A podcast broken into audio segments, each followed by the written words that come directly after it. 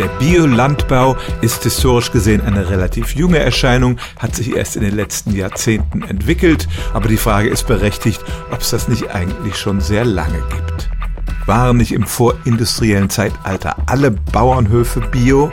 Dazu wirft man am besten einen Blick auf die Kriterien fürs Biosiegel und kommt zu dem Ergebnis, dass die früher tatsächlich fast alle erfüllt waren. Und zwar einfach deshalb, weil es die verbotenen Dinge noch nicht gab.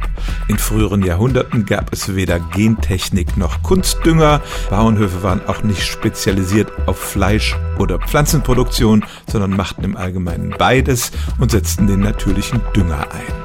Das Tierfutter kam aus eigener Produktion und natürlich wurden auch keine Antibiotika eingesetzt.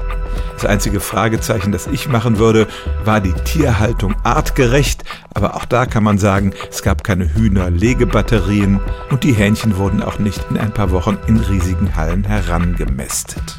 Also kann man tatsächlich sagen, die Landwirtschaft war in vorindustrieller Zeit durchaus bio.